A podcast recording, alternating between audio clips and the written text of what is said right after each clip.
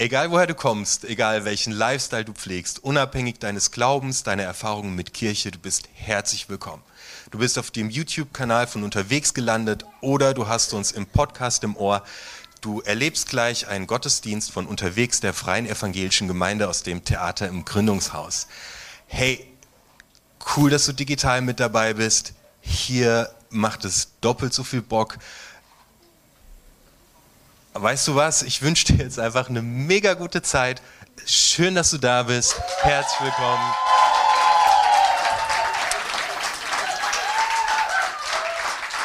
Hab eine gesegnete Zeit.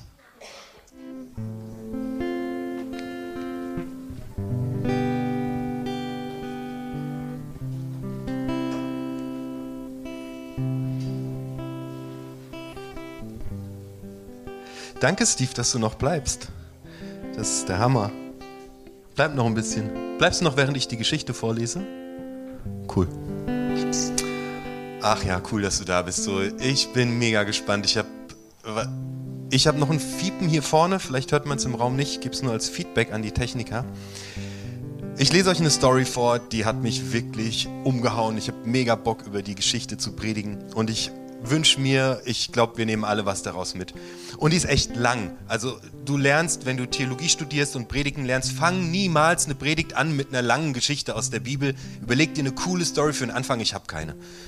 So, äh, ich lese euch das jetzt vor. Wir sind alle diszipliniert. Und dann steigen wir da mal ein und gucken, was wir da so rausbuddeln können. Es ist also abgefahren. Jesus heilt eine kranke Frau und erweckt ein Mädchen vom Tod. Jesus fuhr wieder ans andere Seeufer zurück. Bald hatte sich eine große Menschenmenge um ihn versammelt. Noch während Jesus am See war, kam ein Synagogenvorsteher namens Jairus, sah ihn, warf sich vor ihm nieder und bat ihn dringlich. Meine kleine Tochter ist todkrank. Komm doch und leg ihr die Hände auf, damit sie gerettet wird und am Leben bleibt. Da ging Jesus mit ihm. Eine große Menschenmenge folgte Jesus und umdrängte ihn. Es war auch eine Frau dabei, die seit zwölf Jahren an Blutungen litt. Sie war schon bei den verschiedensten Ärzten gewesen und hatte viele Behandlungen über sich ergehen lassen. Ihr ganzes Vermögen hatte sie dabei ausgegeben. Aber es hatte nichts genützt. Im Gegenteil, ihr Leiden war nur schlimmer geworden. Diese Frau hatte von Jesus gehört. Sie drängte sich in der Menge von hinten an ihn heran und berührte sein Gewand. Denn sie sagte sich, wenn ich nur sein Gewand anfasse, werde ich gesund. Im selben Augenblick hörte die Blutung auf und sie spürte, dass, ihre Plage, dass sie ihre Plage los war. Jesus bemerkte, dass heilende Kraft von ihm ausgegangen war und sofort drehte er sich in der Menge um und fragte, wer hat mein Gewand berührt? Die Jünger sagten, Siehst, wie die Leute sich um sich drängen und du fragst noch, wer hat mich berührt? Aber Jesus blickte umher, um zu sehen, wer es gewesen war. Die Frau zitterte vor Angst. Sie wusste ja, was mit ihr vorgegangen war. Darum trat sie vor, warf sich vor Jesus nieder und erzählte ihm alles. Jesus sagte zu ihr, meine Tochter, dein Vertrauen hat dir geholfen, geh in Frieden und sei frei von deinem Leiden. Während Jesus noch sprach, kamen Boten aus dem Haus des Synagogenvorstehers und sagten zu Jairus, Deine Tochter ist gestorben, du brauchst den Lehrer nicht weiter zu bemühen. Jesus hörte mit an, was sie redeten, und sagte zu dem Synagogenvorsteher, Erschrick nicht, hab nur Vertrauen. Er ließ niemanden weiter mitkommen außer Petrus, Jakobus und dessen Bruder Johannes. Als sie zum Haus des Synagogenvorstehers kamen, sah Jesus schon die aufgeregten Menschen und hörte das laute Klagegeschrei. Er ging ins Haus und sagte, was soll der Lärm? Warum weint ihr? Das Kind ist nicht tot, es schläft nur. Da lachten sie ihn aus. Er aber warf sie alle hinaus, nahm nur den Vater des Kindes und die Mutter und die drei Jünger mit sich und ging in den Raum, in dem das Kind lag. Er nahm es bei der Hand und sagte, Talita cum. Das heißt übersetzt, steh auf. Mädchen. Das Mädchen stand sofort auf und ging umher. Es war zwölf Jahre alt. Alle waren vor Entsetzen außer sich. Aber Jesus schärfte ihn nachdrücklich ein, es niemandem weiterzuerzählen.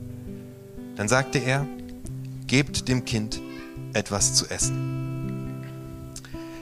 In dieser Story sind ja mindestens zwei Geschichten ineinander verwoben und ich habe mal nachgeschaut, wie die anderen Evangelisten das aufschreiben, ob das ähnlich ist. Manchmal findet ja gibt es da Unterschiede in den verschiedenen Evangelien. Das eine Mal findet ein Wunder da statt, mit dem verknüpft und dort. Aber diese Geschichte wird tatsächlich in allen Evangelien genau so erzählt. Und wenn man sich den Sprachstil von Markus anschaut, wie er die Geschichten davor und die Geschichten danach erzählt, merkt man, in dieser Geschichte gibt es Unterschiede. Das ist nicht so sein typischer Wortlaut und in der Wissenschaft ist man sich einig, dass er dass Markus diese Geschichte genauso aus einer noch älteren Quelle herauskopiert hat. Also dass das eine ganz alte Überlieferung ist und dass diese beiden Geschichten, die gehören einfach zusammen.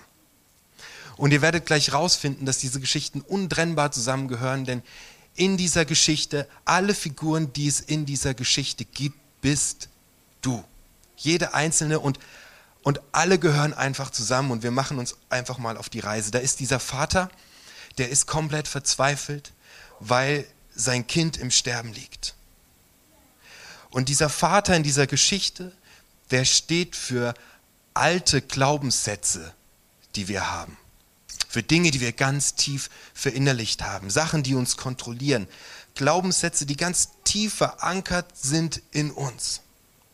Es steht für Glaubenssätze, die uns daran hindern zu leben steht für Glaubenssätze, die uns, die uns klein halten. Glaubenssätze, die jeder von uns in sich trägt, zum Beispiel, ich bin nicht genug oder ich bin nicht in Ordnung oder ich muss immer allen gefallen oder ich bin nicht erwünscht. Sätze, die ganz, ganz, ganz tief drin in uns drin sind und die uns prägen. Und das sind Sätze, und der Vater steht für diese Sätze, die am Leben hindern und die uns klein halten und die uns daran hindern, uns voll zu entfalten. Also das steht ganz am Ende, das habt ihr noch im Kopf, ähm, das Mädchen steht auf und dann ist da so ein Aussagesatz. Sie war zwölf Jahre alt. Zwölf Jahre, wenn du in, in dieser Zeit zwölf Jahre alt bist, du bist erwachsen. Mit zwölf bist du eine Frau. Du heiratest. Also es steht so richtig mit Ausrufezeichen, ja klar lief die umher. Na, die war zwölf Jahre alt, das ist eine Frau. Der Vater sagt aber, ähm, mein kleines Mädchen, oder man könnte es auch übersetzen mit mein Töchterchen. Und wenn der Vater für Glaubenssätze steht, für alte Glaubenssätze steht, dann wird in diesem Bild nochmal deutlich, das hält klein. Er sagt so etwas, was eigentlich prall leben soll und sich entfalten soll. Mein Töchterchen. Alte Glaubenssätze halten klein. Und alte Glaubenssätze kosten Kraft, saugen uns aus, hindern am Leben, denn du bist einfach nicht du. Und das saugt die Kraft weg. Und dieser Jairus merkt, es geht so einfach nicht weiter. Ich kann so nicht weiterleben. Etwas in mir drin stirbt. Ich habe nicht das volle Leben. Und er geht zu Jesus. Ich brauche Hilfe. Jesus. Hinter dem Jairus und seinem Weg zu Jesus steckt die Erkenntnis, ich habe diese ganzen alten Glaubenssätze, nach denen ich immer noch lebe, hey, ich will ein volles, ein pralles Leben. Jesus sagt in Johannes 10, Vers 10, ich bin bekommen, gekommen, dass sie Leben haben und in der Fülle leben. So, nach alten Glaubenssätzen zu leben.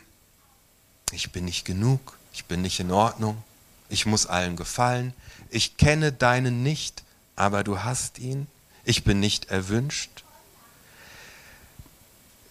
Die Bibel kennt dafür ein Wort und dieses Wort heißt Sünde.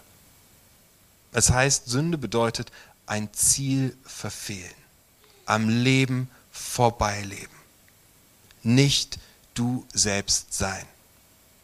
Wir können zurückgehen in die Schöpfungsgeschichte, in diesen Moment, in dem die Menschen sich entscheiden, von diesem Baum zu essen, um selbst zu beurteilen, was gut und was schlecht ist. Wir beurteilen uns selbst nach diesen alten Sätzen und wir leben an unserem eigentlichen Leben komplett vorbei.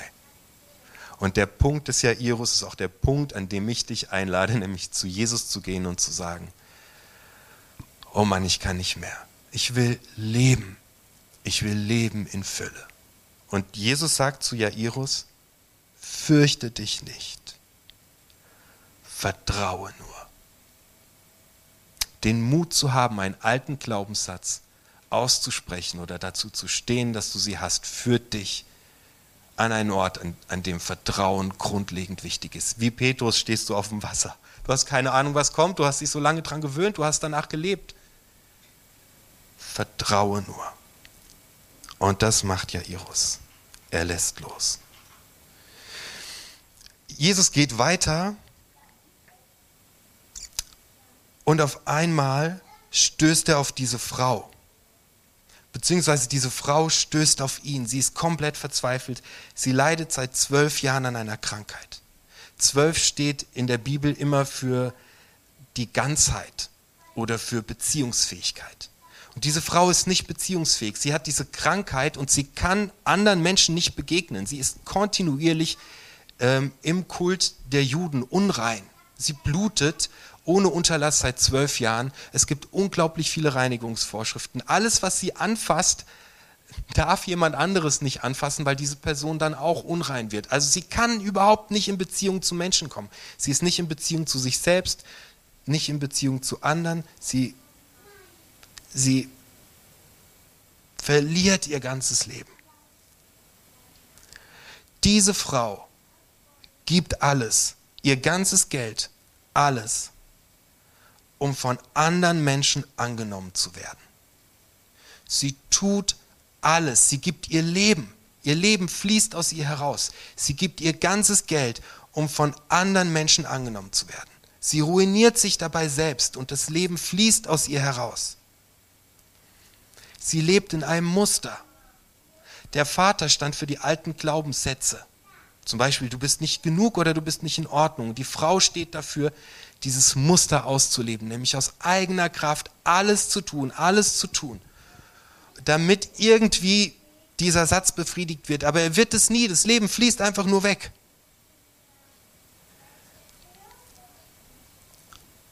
Und sie geht auf die Knie vor Jesus, genauso wie Jairus. Jairus geht auf die Knie, sie geht auf die Knie. Ähm, Vers 30. Als Jesus bemerkte, dass heilende Kraft von ihm ausgegangen war. Und sofort drehte er sich in der Menge um und fragte, wer hat mein Gewand berührt? Die Jünger sagten, du siehst, wie die Leute um dich herum sich drängen und du fragst noch, wer hat mich berührt? Aber Jesus blickte umher, um zu sehen, wer es gewesen war. Die Frau zitterte vor Angst. Sie wusste ja, was mit ihr vorgegangen war. Darum trat sie vor, warf sich vor Jesus nieder und erzählte ihm alles. sie offenbart vor Jesus,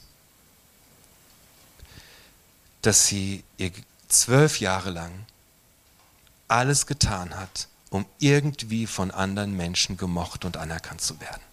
Sie spricht es aus. Übrigens nennt man das Ego. Wenn das, was man tut, wenn man das alles tut, um in sich selbst etwas zu füllen. Das Fass wird aber nie voll. Also der erste Schritt ist äh, der Jairus-Style. Ähm, die Erkenntnis, hey, ich habe nicht die Fülle, ich habe alte Glaubenssätze, die mich so heftig und krass immer noch prägen. Jesus sagt, vertraue. Der Schritt der Frau ist zu sagen, ich gehe damit, mit diesen Mustern, die ich lebe, zu Jesus und ich spreche sie einfach mal aus. Das hilft schon so viel. Welcher Glaubenssatz bestimmt dich? Durch welches Muster lebst du an dir und an anderen vorbei? Und auf den Knien berührt sie das Gewand und Jesus sagt etwas so Krasses zu ihr. Meine Tochter, dein Vertrauen hat dir geholfen. Geh in Frieden und sei frei von deinem Leiden. Jesus gibt ihr das, was sie hat den alten Glaubenssatz offenbart, sie hat erzählt, was sie tut und Jesus füllt es jetzt aus. Er sagt, mein Kind, mein Sohn, meine Tochter. Und Jesus sagt zu dir heute, du bist mein Kind, du bist mein Sohn, du bist meine Tochter. Ich liebe dich von meinem ganzen Herzen. Ich habe dich ausgedacht, ich habe dich sehr gut gemacht, lebe. Schnapp dir das Leben in Fülle, vertrau mir, dass ich dir eine grundlegende Identität geben kann, die nichts weiter braucht. Hör auf, an dir vorbeizurennen. Hör auf, anderen Menschen gefallen zu wollen. Hör auf, mit dein, dein, dein Leben aus dir rausfließen zu lassen. Es bringt dich nicht weiter. Meine Tochter. Du kannst kurz einfach mit mir still werden und das, was ich bete, für dich im Stillen mitbeten. Jesus. Da gibt es diesen Satz, den ich schon so lange und so tief in mir trage. Und der heißt so.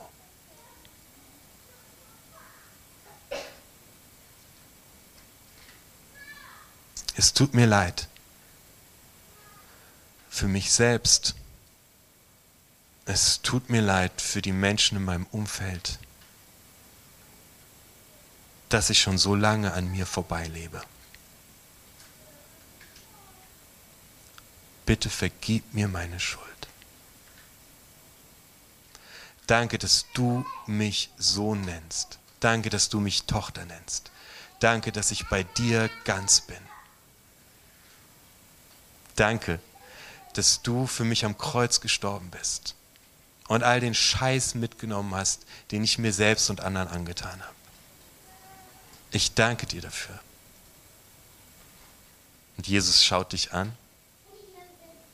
Er legt dir den Arm um die Schultern und sagt, mein Sohn, meine Tochter, geh in Frieden.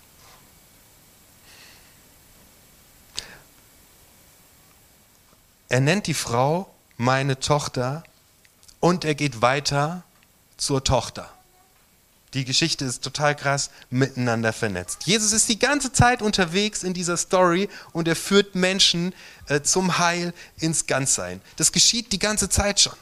Jemand hat verstanden, dass, er, dass, sein, dass sein Leben nicht voll ist und dass er nicht sich selbst ist, sondern alten Glaubenssätzen fühlt und Jesus ist mit diesen Menschen unterwegs. Und eine Frau hat verstanden, dass sie die ganze Zeit Muster lebt und ausbrennt und nie was zurückbekommt. Und Jesus gibt ihr eine neue Identität. Und jetzt geht er zu dieser Tochter und sagt, Talita cum, steh auf. Es ist noch mehr, also die, die Frau, die gerade bei ihm war, die kniet ja auch noch. Nirgendwo schreibt Markus, dass die aufsteht. Also Jetzt sagt Jesus zur Tochter, steh auf. Mit der Tochter wird diese Geschichte rund. Wenn ich gesagt habe, dass wir alle jede Figur in dieser Geschichte sind, als Kind hat sie die Glaubenssätze der Väter für wahr gehalten. Und danach gelebt und später als Frau ist sie daran verblutet. Und jetzt sagt Jesus zu ihr, steh auf, du bist frei, erwache, werde erwachsen. Und sie steht auf und sie geht umher. Und das ist das, wozu Jesus dich beruft. Das ist alles, was Gott tut. All die Geschichten in der Bibel führen immer dazu, vom Chaos, vom mit sich im Unrein sein, vom Zerrissensein in die Ganzheit zu kommen, ins Heil zu kommen. Und in diesem Moment steht Jesus neben dir und sagt, steh auf, du bist erwachsen, lebe dein Leben. Und dann sagt er, gebt, gebt ihr zu essen.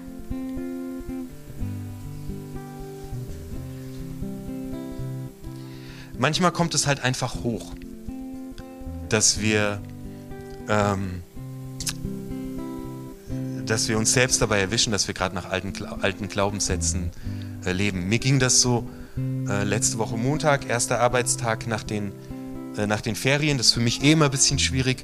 Und ich saß in der Küche und ich merkte so, ah, hier stimmt was gar nicht mit mir. Ich hatte so eine diffuse Angst.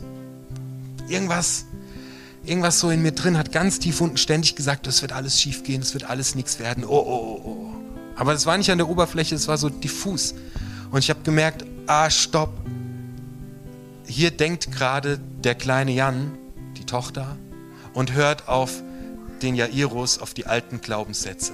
Und ich habe das gecheckt und dann gilt es achtsam zu sein, gebt ihr zu essen und sich selbst das zu geben, was man braucht. Sich aufzurichten und sagen, stopp, hey, come on, bist ein Kind Gottes, ist alles getan.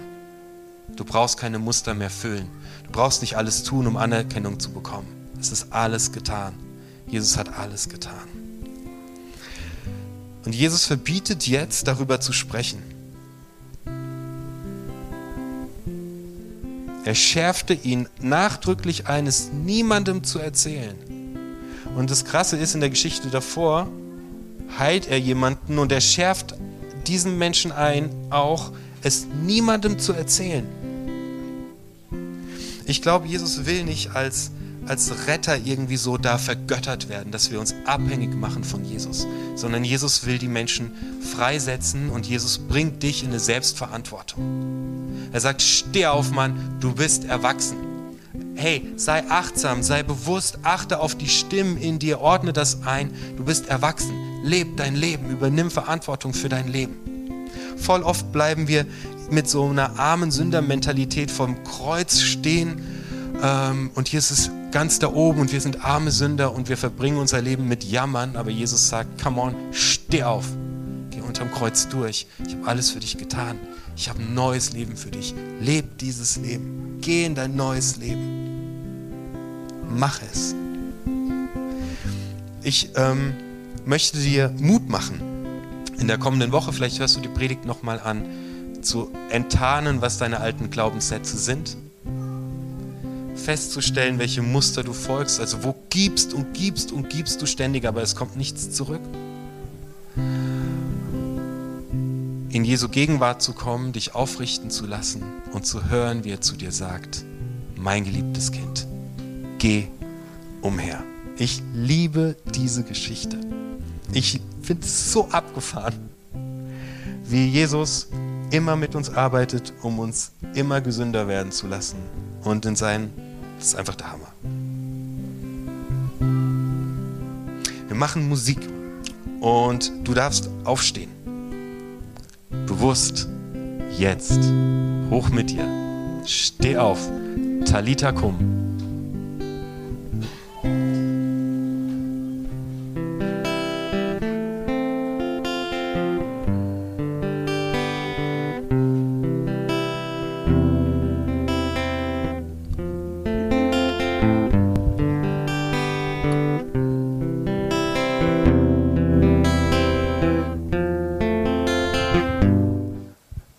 Ich hoffe, dass du eine wertvolle Zeit hattest. Danke, dass du mit dabei warst. Wir können deinen Support unglaublich gut brauchen. Du kannst uns via PayPal finanziell unterstützen. Alle Links und Infos dazu findest du hier oben in der Infobox. Hey, unterstütze uns, indem du unseren Kanal abonnierst. Das kannst du hier unten tun. Und was uns mega hilft für den Algorithmus ist, lass einen Kommentar da. Außerdem haben wir natürlich jede Menge richtig guter Inhalte. Schau dir hier einfach das nächste Video an. Ich freue mich, dich wiederzusehen. Schön, dass du mit dabei warst.